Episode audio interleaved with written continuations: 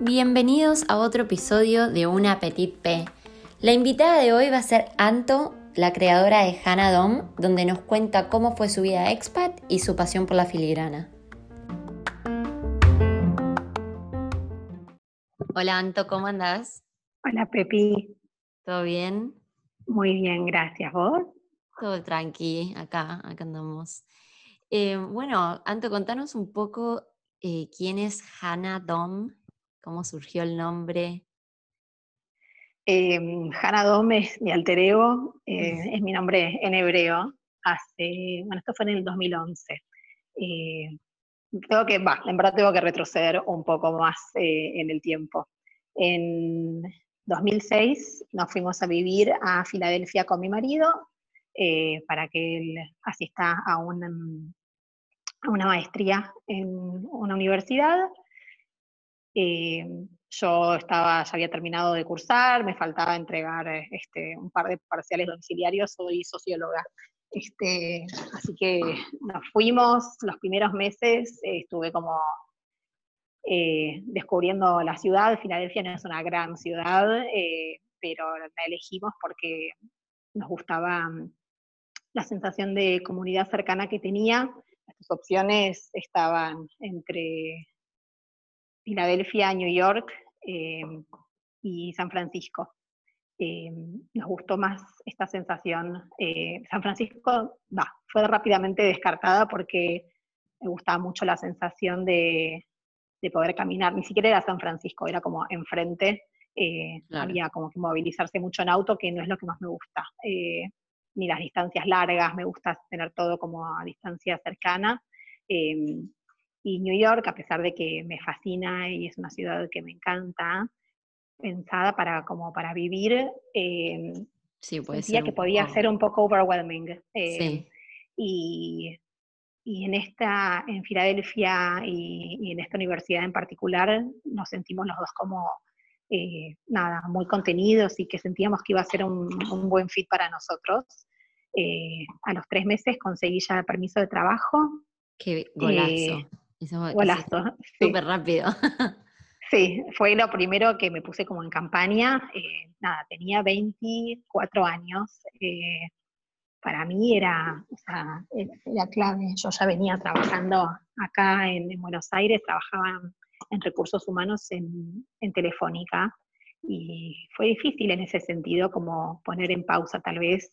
Claro, porque venís de, trabajar full time y de repente te encontrás acá como que está bueno al principio porque tenés tiempo para explorar la nueva ciudad y todo, pero te sentís un poco medio atado de pies y manos porque si estás acostumbrado o te gusta así laburar mucho, como decís, me falta, me falta una parte.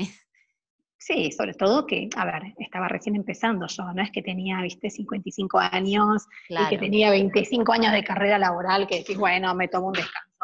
Eh, pero ya sabíamos los dos, no es que me tomó por sorpresa, pero una cosa es eh, saber y otra cosa ya es como empezar a vivirlo, ver que la otra persona está, como se llama, tal vez mucho tiempo fuera de casa o encantada este, con, la nueva oportunidad de ir a una universidad increíble y uno como que decir, bueno, ya está, ¿cuánto tiempo puedo ser turista sin generar algo que me, me motive? Bueno, cuando la... En cuanto a lo sentimental y eso, ¿cómo, fue, cómo te encontraste con eso de ser expat? o sea, no, no me pegó mucho. Eh, yo soy como medio eh, Rómulo y Remo, medio distante. Mi mamá siempre dice que me criaron los lobos, eh, porque no soy como eh, muy, sí, no, no solo no, demostrativa, pero como que, no sé, yo estoy bien, qué sé yo, como, no sé. Porque aparte el tema de las redes sociales en ese momento no, no era lo que son existía, no, nada, o sea, Facebook recién estaba empezando, necesitabas un em, email de una universidad para tener, este, o sea, un Yahoo no te permitía abrir una cuenta en Facebook.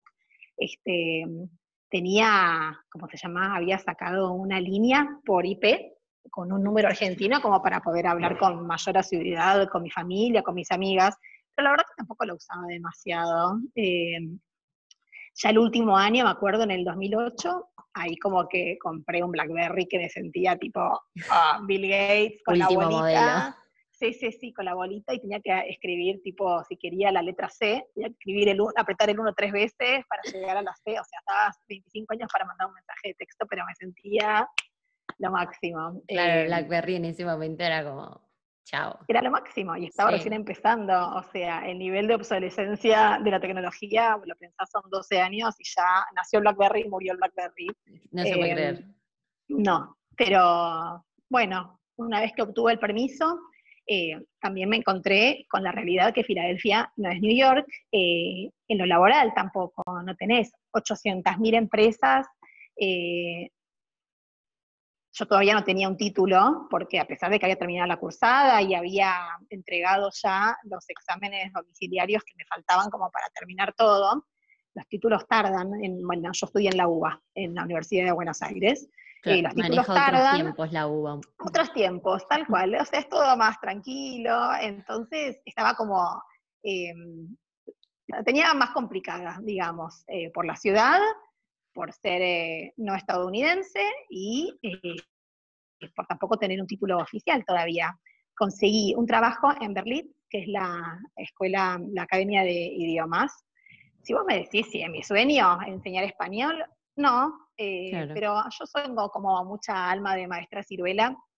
Eh, amo eh, los idiomas y amo profundamente el español. Entonces, sentí que iba a ser un buen fit e iba a ser algo, o sea, no me importaba, iba a ser algo y me encantó. Te, ibas a mantener ocupada también, o sea, estaba bueno. Tal cual, tal cual. No, yo estaba chocha, estaba chocha y lo disfrutaba mucho, los horarios eran medio difíciles a veces porque estaba como en contra de los de mi marido, entonces a veces nos cruzábamos, él volvía a la facultad y yo recién ahí me iba a trabajar, eh, trabajaba en una sucursal en Filadelfia y en otra ciudad se llama Wayne, que queda como a 20 minutos en tren, que es un suburbio hermoso de, de las afueras de la ciudad. Eh, nada, como que me gustaba tener ese contraste entre la ciudad y el suburbio estadounidense perfecto, divino, con las casitas, eh, nada, fue, o sea, la verdad que lo disfruté, eh, conocí alumnos eh, buena onda, eh, que como que pude sacar la relación fuera de, de Berlitz y salir con ellos, salíamos a comer, fue como muy lindo. Y un par de meses después conseguí trabajo en la universidad em, como asistente de investigación. Y eso como que, nada, me interesaba también un poco más. Tampoco tenía mucho que ver eh, con la sociología, pero eh, era interesante la temática. Este, era una clase de business en español, que no tiene nada que ver con lo que yo estudié, pero veían casos de empresas latinoamericanas eh, que habían sido exitosas eh, y un poco el trasfondo, nada, o sea, fue como... Eh, interesante igualmente. Sí, fue, eso fue claramente lo sentí yo más interesante tal vez que enseñar español, que me encantó, no estoy desmereciendo, pero fue como más, eh, lo sentí como más un desafío. y bueno, ni hablar de, la universidad, me pasaba mucho de, comparar la facultad donde yo estudié acá, en la Facultad de Ciencias Sociales, es una facultad hiperpolitizada, eh, ni hablar de lo edilicio. Eh, baños sin puertas, eh, aulas sin ventanas, está muy desmerecida, muy venida menos. Y llegar a una Ivy League, todo es hermoso, el campus de Penn es, una belleza. Es hermoso, es hermoso y ver todas las cosas. Como que decía, qué lindo debe ser estudiar acá. Me daban como ganas a mí, obviamente que no quería estudiar más porque venía de siete años de carrera, no quería ver un libro nunca más. Pero como que decís, qué lindo poder hacer una experiencia en, este lugar, me parecía precioso. Eh, pero bueno, nada, em, estuvimos ahí. En el 2007 nos fuimos un par, de, un par de meses a Londres, que fueron los mejores meses de mi vida porque ahí no laburé y ahí no me molestaba no laburar. Estaba. otra cosa.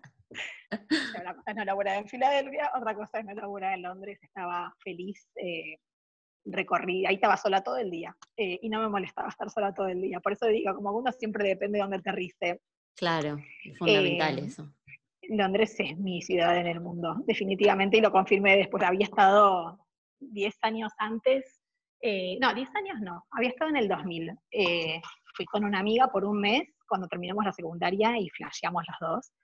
Y volvimos en el 2007 y ah, fui muy feliz ahí. Eh, estaba todos los días, iba a un lugar distinto, compraba libros, este, nada, leía un libro cada dos días. otra vida, totalmente. Es otra, es otra vida y fue, fue realmente como que lo disfruté un montón, estuvo buenísimo.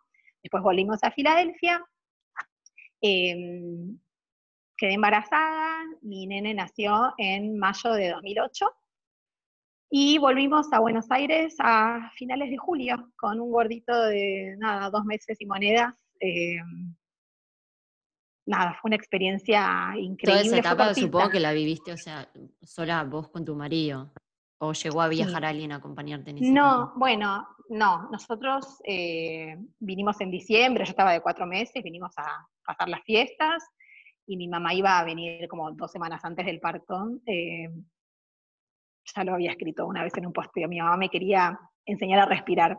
Este, y nació a las 37 semanas el gordo y la llamé como para decirle, mira, me adelanté, eran las 7 de la mañana, yo estaba ya con la bolsa fisurada en el hospital, mi mamá llorando desde Buenos Aires, ay, no te voy a poder enseñar a respirar, y yo tipo, mamá, lo vengo haciendo hace 26 años, creo que vengo bien. Claro. Bueno, llegó al día siguiente mi mamá, el gordito había nacido, todo bárbaro, vinieron mis hermanas y mi papá un par de días después, este, y volvieron, mi mamá se quería quedar eh, para nada, para darnos una mano, y a las dos semanas la invité a que vuelva y le agradecí. Eh, es difícil a veces cuando uno ya tiene toda como su rutina armada, más allá de la maternidad que entiendo que te puede revolucionar.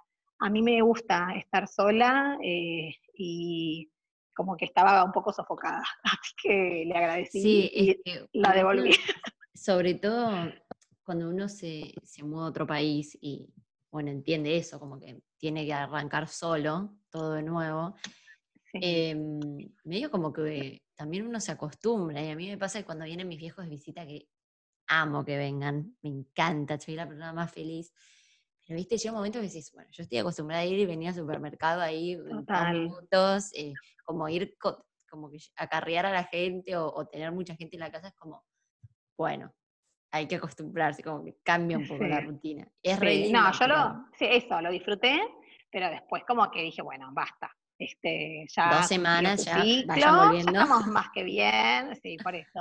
Eh, estuvo lindo, eh, todo divino. Pero a mí me gusta, me gusta estar sola, me gusta estar con mi marido y con mi nene, y como que quería que sea también eh, nuestro rato. El momento de ustedes. Sí, y fue espectacular fue muy linda. Y bueno, ¿y cómo fue que ahí, porque vos en tu experiencia expat encontraste un poco tu pasión, que es lo que a lo que claro. te hoy en día? ¿Cómo, fue? Decinos su nombre técnico. Bueno, se llama filigrana en español o quilling en inglés. Este, la técnica son eh, armar eh, obras o figuras, formas con tiritas de papel eh, lo descubrí en una clase en, en Penn. Eh, yo estaba entrando a la clase un poco antes como para preparar los materiales y ya había, siempre había gente, viste, que iba antes a la clase, se sentaba y había una chica como haciendo algo y me llamó la atención, me acerqué y le pregunté, me contó cómo se llamaba la técnica, como que me quedé flasheada. Este, nunca más volví a pensar en eso. Esto fue 2008, principios de 2008. Y en el 2010, bueno, ya estábamos de vuelta acá, estaba embarazada de Andy, de mi segundo hijo, y estábamos empezando como a, el proceso de mudanza de departamento. No sé por qué como que me acordé de, de, eso, dije, ay, qué lindo que era, no me acordaba mucho el nombre, lo empecé a buscar, eh, obviamente que no tenía los materiales, no es una técnica que requiera tampoco materiales muy extraordinarios ni difíciles de conseguir. Este, pero creo que sus pequeñas herramientas te facilitan. Está buenísimo, pero dije, exacto, te refacilitan, pero no son como esenciales. Entonces dije, bueno, voy a probar tipo un escarbadiente y hojas de impresora. Entonces corté las hojas de impresora antiguitas con un escarbadiente, es como que aprendí porque también eh, no es que física cuántica esto, pero como que hay que agarrarle la mano a la, a la técnica.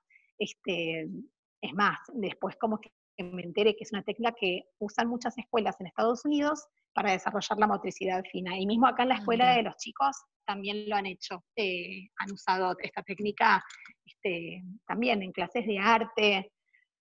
Y así como que arranqué, cuando vi como que me copaba, eh, no sé quién viajaba, que le pedí que me traiga, pedí de Amazon como un mini kit, eh, y empecé como a, ver qué onda, a probar, a hacer formas, y después dije, bueno, esto puede ser algo que yo haga. En esos dos años que había estado acá, no había sido muy productiva, o sea, tenía a un bebé chiquitito, eh, había hecho algunas traducciones, no soy traductora, pero había ayudado, soy, ¿cómo se llama? Eh, me gusta mucho el inglés y tengo como un nivel bueno, entonces había hecho unas traducciones para alguien que lo había pedido, pero no había durado mucho tampoco. Eh, siento como que la carrera defina a una persona y, no me molesta, no me molesta la categoría de stay at home mom. Eh, hay gente como que lo mira eh, o con desdén o que estás renunciando a ciertas cosas. O sea, uno siempre renuncia a algo, ¿verdad?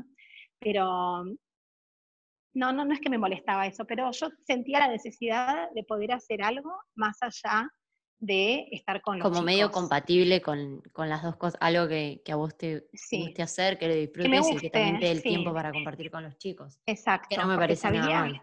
No, a ver, eh, sabía que un trabajo a tiempo completo yo no quería. Eh, tengo, o sea, tengo la suerte de no tener que hacerlo por obligación, sino que era por una cuestión de, gusto. Eh, en mi línea de trabajo dentro de la sociología eh, no existe el concepto de trabajo part-time, entonces tampoco es que decía, bueno, voy a aplicar una empresa para trabajar en desarrollos humanos, pero que sea, no sé, seis horas o cuatro horas, porque no existe, eh, al menos acá en Argentina, o en ese momento, hoy en día no puedo decir porque estoy ya como fuera del mercado corporativo. Em, entonces, como que empecé a pensar esto, empecé a hacer como cuadros para colgar en la casa en la que ahora vivimos. Eh, y nada, dije, voy a, voy a probar esto, me encanta la técnica. Yo soy cero manual, o sea, cero, no sé dibujar, no soy una persona como que vos digas, fue siempre recrafty, o sea, cero. Pero esto como que se me dio y me gustó y me enganché, eh, empecé a practicar un montón, eh, empecé a ver un montón de videos de YouTube como para, para ver bien la técnica y las formas que hacían algunas artistas. Eh, es una técnica es como difícil de vender, ¿no? Porque eh, en Argentina, eh, sobre todo acá, que es lo que se me hace difícil, mucha gente lo ve como, como un craft, este, como una manualidad. No deja de serlo, pero mi idea era darle como un perfil más eh, asociado al artístico y más alejado de tipo a la manualidad que uno puede hacer con su hijo de jugar con masa, ponele, o de cortar papel glacé. Eh, sobre todo porque... Es que requiere mucho tiempo. Mira, yo soy una persona que ama el craft, o sea, todo lo que veo es como, bueno, sí, probemos. Pero cuando intenté probar esa técnica que la descubrí gracias a vos, no tenía ni idea que existía, dije, no, pará, esto, o sea, te tenés que sentar a hacerlo, lleva, eh, es súper meticuloso. Súper. Y, sobre todo si le querés dar una forma, una figura, un, como algo como más mm, que no sea tan abstracto, hay que pensarlo mucho, es, lleva su tiempo. Yo no sé cuánto tardás más o menos vos en hacer una obra, pero es mucho tiempo. Sí, es mucho y eso también como que me juega, o sea, tengo como muchas cosas que me juegan en contra. Amo la técnica, pero por un lado tengo como la percepción de que es algo de más manualidad. Hasta a mí me cuesta a veces eh, venderme como una artista, porque es difícil a veces em, salir de las percepciones eh, más comunes de lo que es el arte, ¿no? Uno piensa en algo artístico y te imaginas un cuadro con acuarela, con acrílico. una eh, escultura, una... Exacto. Entonces, que uno se autoperciba como artista, eh, en mi caso, a mí todavía al día de hoy me cuesta cuando me dicen, ¿y vos qué haces? Yo no digo nunca soy artista. digo, hago obras en papel, como que es una... Tanto te tenés que empezar a convencer porque sos un artista, es unas cosas maravillosas, o sea, es, difícil. No es algo que pase a todo el mundo, honestamente. Estamos, nada, o sea, todos tienen como su, su habilidad, pero es, yo sé que es una cosa personal, eh, pero a la vez es eso, también te encontrás con mucha gente que te dice, ay, cortas papelitos, sí, mm", claro. como que diciendo tipo, estás para inutilísimas, para utilísimas. Em, entonces, eh, y además de eso que me juegan contra, otra cosa que me juegan contra es eh, el tiempo que lleva. Yo no tardo un día en hacer esto, tardo más o menos tres semanas, un mes en cada obra, trabajando cuatro o cinco horas por día eh, de corrido, que es lo que, como se llama, yo me di cuenta que a mí me funcionaba, porque a mí hacer cosas de media hora, 20 minutos no sirvo, porque entre que me siento, me acomodo, preparo los papeles, o sea, ya está, se me fueron los 20 minutos. Claro, no. Eh, tardo como en entrar en ese ritmo, en esa continuidad. Eh, y, sí, es mucho tiempo. Y entonces, en estos años, bueno, empecé en el 2011. Eh, ahí armé la página. Me acuerdo que estaba acá cerquita donde estoy sentada ahora. Y de ahí vino el nombre. Soy muy vergonzosa. Eh, y, me cuesta mucho como venderme, exponerme. Entonces dije, ay, voy a hacer una cuenta con mi nombre, la gente va a saber que soy yo, digo, ni en pedo, qué vergüenza.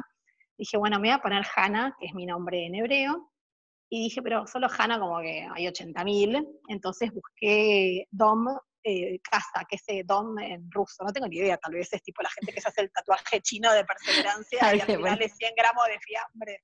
Pero yo en el traductor vi que decía que casa en ruso es dom. Me pareció como que quedaba bien. Claro. Armé la cuenta en Facebook porque Instagram todavía no existía.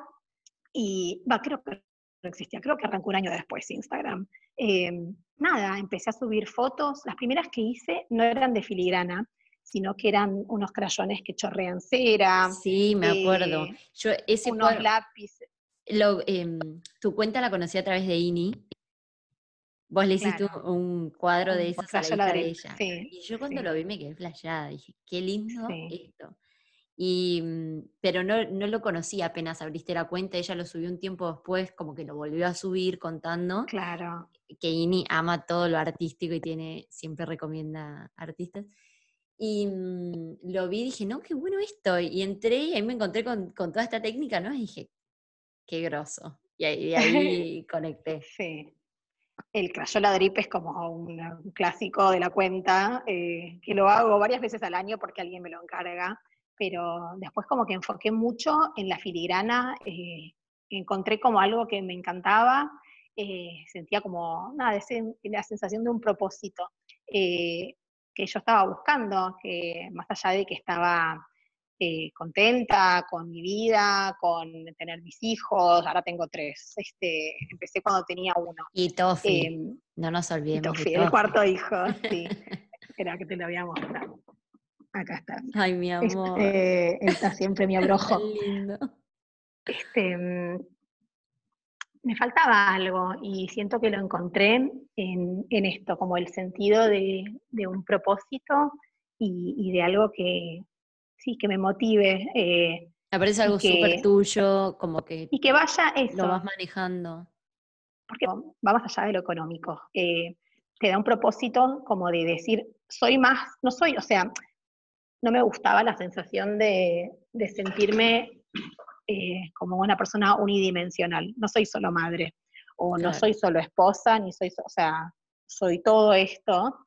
Eh, y no me quería como encasillar y decir, ah, bueno, tipo soy mamá, listo, no, o sea, no tengo nada más. Todos tenemos intereses. Por eso digo, va más allá de lo económico y por eso nunca eh, pienso en la gente que me dice, soy, eh, ¿cómo se dice? Eh, mamá, como full time mamá, em, no lo veo como algo negativo.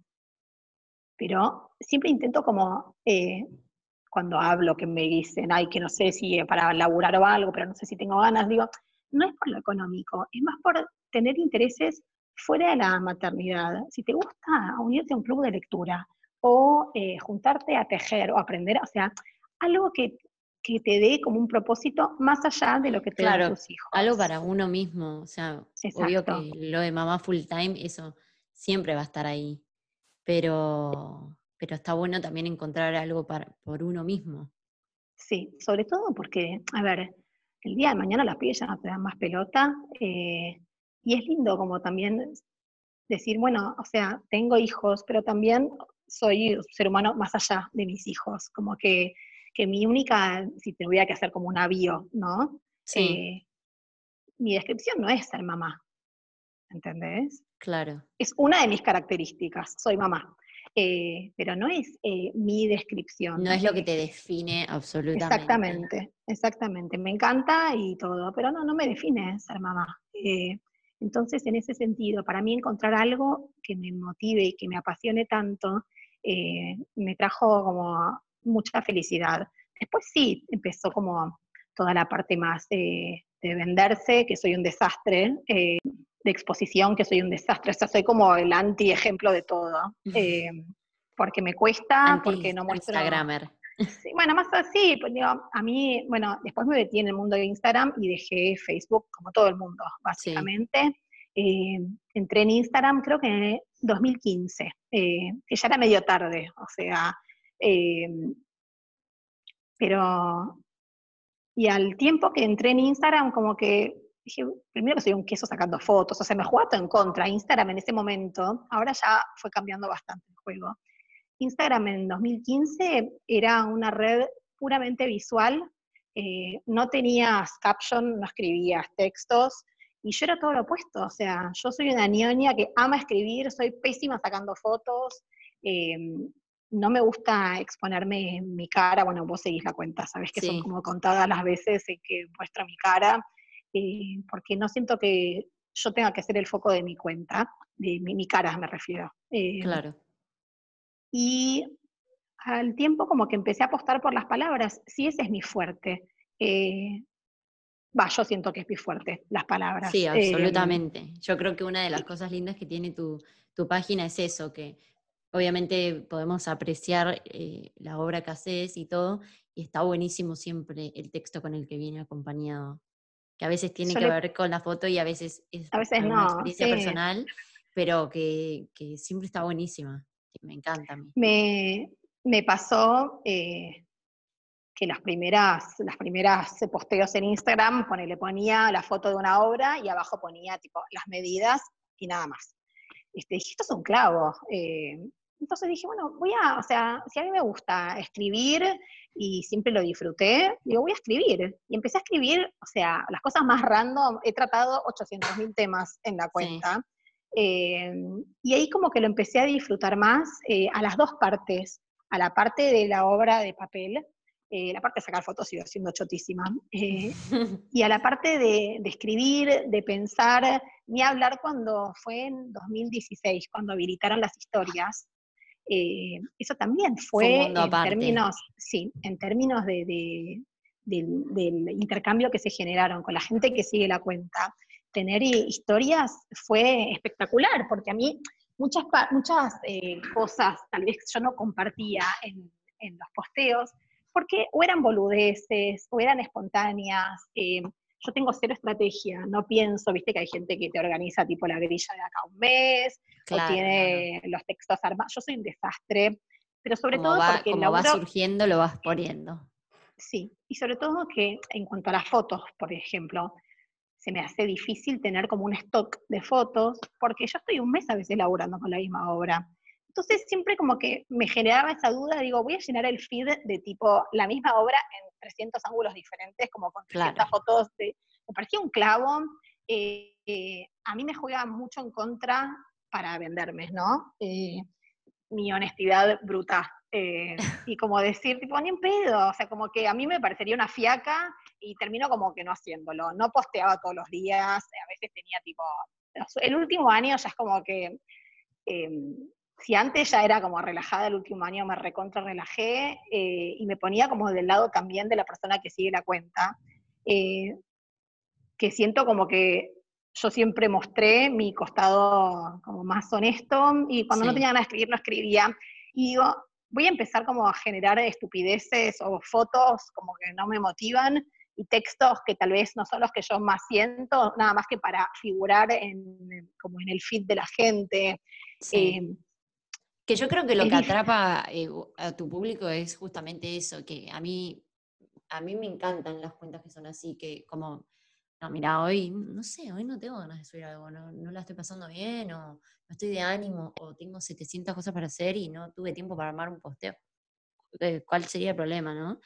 Em, y, eso está buenísimo porque, o sea, sos quien te mostrás ahí, no hay nada no, es verdad. de eso. O sea, tiene como su lado B, que nada, es una cuenta tal vez eh, no es grande eh, para los años que llevo haciéndolo, ¿no? Como que te da esa cosa a veces de decir, me gustaría poder tener eh, más, mayor crecimiento, pero a la vez yo digo, a mí no me dan ganas de postear todos los días y como que yo valoro, para mí es como una cosa a favor que ser tan bruta y tan honesta. Entonces, como que vender algo de nada más que para figurar en el feed no me interesa. Em, y, las historias, decime. No, te iba a preguntar que justamente con esto acompañado de los textos y todo, vos empezaste una sección nueva hace poquito con, el, con la cuarentena que se llama Una pausa. Sí. ¿Cómo, fue que te surgió eso? Surgió, bueno, como te decía antes, eh, para sentarme a trabajar yo necesito horas de corrido, que con los chicos en la escuela la podía hacer perfectamente y me acomodaba genial, y es más, tenía dos horas de sobra.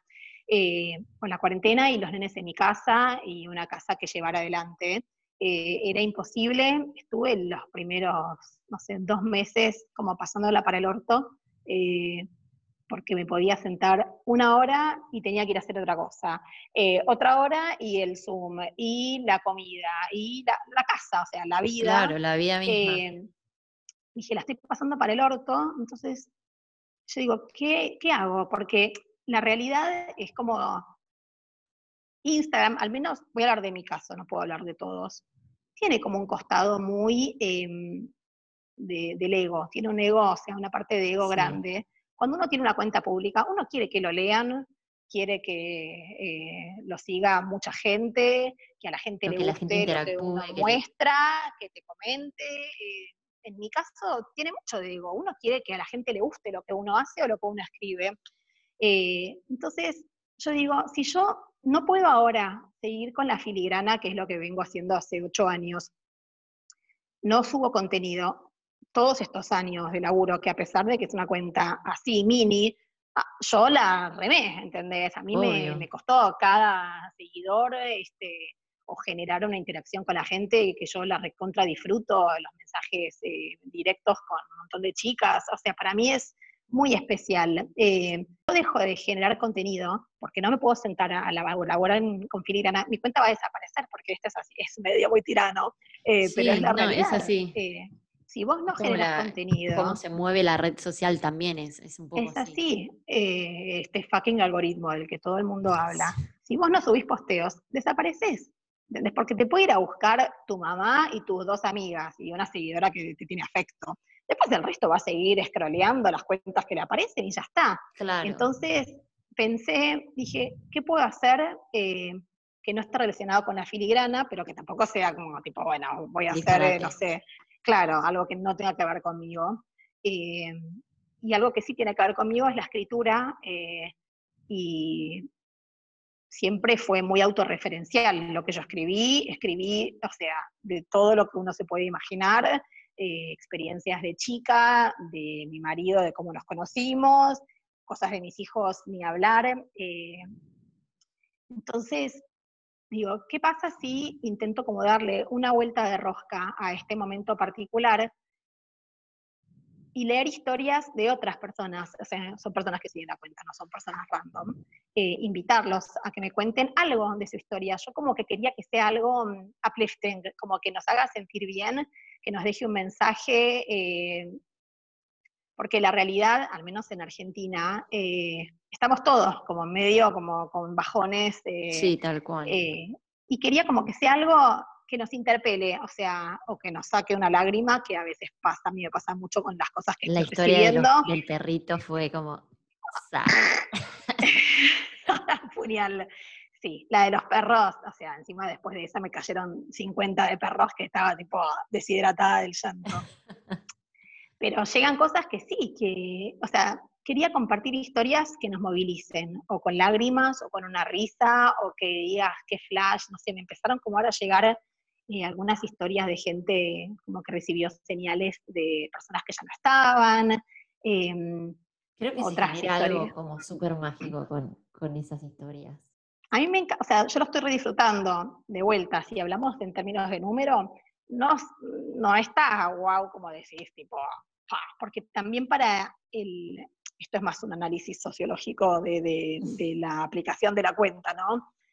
El lector, la persona que sigue mi cuenta, está acostumbrado a otra cosa. Entonces vos ahora tenés que frenarlo y decirle, para, todo lo que vos viniste siguiendo en estos años que seguís esta cuenta, ahora no lo vas a ver más, porque no vas a ver mis palabras, ni vas a ver mis imágenes. Eh, las carátulas son unas carátulas que uso en Canvas, eh, le pongo el título de una pausa como para que se genere una linealidad entre todos y que cuando vean una pausa sepan que es algo de mi cuenta. Pero más allá de la edición que yo puedo hacerle a los relatos que me hacen llegar, no hay mucho más em, algo en lo que yo como que disponga mi impronta. Em, entonces lo entiendo, como que lo estoy re disfrutando porque me encanta, me encanta leer esas historias, me gusta compartirlas y me gusta leer los comentarios. Mucha gente me manda por mensaje privado a veces, este, no sé, ayer compartí una de una abuela este, que tiene, ¿cómo se llama? Como que está apagando, me decía la chica que la escribió. Y que cuando escuchaba alguna chacarita como que se le despertaba, se le llenaban los ojos como de vida. Y recibí tantos mensajes por privado que me decían que le hizo emocionar, que le hizo acordar a la, a la abuela que le pasaba lo mismo. Entonces, todo eso... Fue muy loco eh, porque ayer hizo un año que falleció mi abuela y fue como... Qué flash. Tremendo, te mató. Sí. A mí me mató porque mismo yo con mi abuela, o sea, eh, el día antes de que ella se vaya, yo estaba en su casa con mi guitarra, ella acostada y las dos cantando. Ayer estaba buscando el video y no lo pude encontrar. Em, pero sí, son a mí, o sea, yo quiero generar eso. A mí me encanta, o sea, me encanta eh, Instagram como red social, las fotos, todo lindo, pero yo soy una persona como más de la palabra y me gusta... Y poder llegar de alguna manera a esa otra, a ese otro, al seguidor que está del otro lado, que no deja de ser una persona. Re, eh, me encanta y lo estoy recontra disfrutando. Por eso te digo, uno puede hacer como el análisis más emocional o el análisis más eh, de negocio. Claro. La parte de negocios, qué sé yo, nunca fue muy fuerte tampoco cuando tenía todo, mostraba toda la parte de la filigrana. La parte emocional eh, me encanta. y bueno, y aparezco, y aparezco yo desde las historias como yo. Eh, y en el feed ya no estoy apareciendo, porque es eso, es como que estoy cediendo eh, la cuenta a otras voces, que me encanta, porque realmente hay cosas que, que me cuentan que yo no, o sea, o no las viví, pero me pasa muchas veces cuando me comparten alguna historia que me gusta, pero digo, no sé si enganchará, pero lo hablo desde un lugar de mi historia, porque a mí no me pasó, y la publico y empezás a leer que hay mucha gente que le pasó. Entonces es súper interesante y lo estoy disfrutando. Está muy bueno. Y te quería decir lo siguiente, eh, para ir cerrando un poco. Em, a mí me pasó que me pasaba esto, que tenía ganas de contar mi vida de expat y por eso abrí el blog para compartir, para que la gente supiera cómo, cómo es la experiencia y todo. Y después como que me encontré que había mucha gente que decía eso. ¿A quién le va a importar lo que yo estoy haciendo acá? Eh, y tuve como un momento de crisis y lo cerré, cerré mi blog. Que nosotros hablábamos, interactuábamos mucho por mi blog y lo cerré. Y un día me entró un virus en el teléfono que no entiendo cómo, porque iPhone supuestamente es el antivirus, o sea, no, imposible entrar, y me reactivó la cuenta y empezó a mandar mensajes a la gente. Y yo como, no, bueno, esperen, no sé qué, y ahí hablamos un poco y me dijiste que, que a vos te encantaba lo que compartía, que por qué lo había dejado de hacer y qué sé yo, y como que me, me diste empujón de nuevo y dije, y no solo vos, después me, escribió, eh, me escribieron otras personas, y bueno, es que tenía muchos seguidores, ni tampoco los tengo ahora, pero un par de personas me escribieron diciéndome eso, que lo disfrutaban, que les gustaban, que no, había, no sabían por qué me había ido. Y vos fuiste una de esas personas y dije, bueno, eh, acá vamos de nuevo. Y ahí le digo a la Sí, a full, Muy bien, genial. Eh, Hay público para todo. Eh, quería reagradecer, Hanna, por haberte sumado a mi, a mi podcast re tenía ganas de entrevistarte. Gracias, eh, que, compartamos este espacio y, que la gente te pueda conocer también. Bueno, mil gracias. Un beso grande y bueno, nada, seguimos, nos, seguimos interactuando por, por las redes. Dale, dale, te mando un beso. Un beso grande. Chao, chao.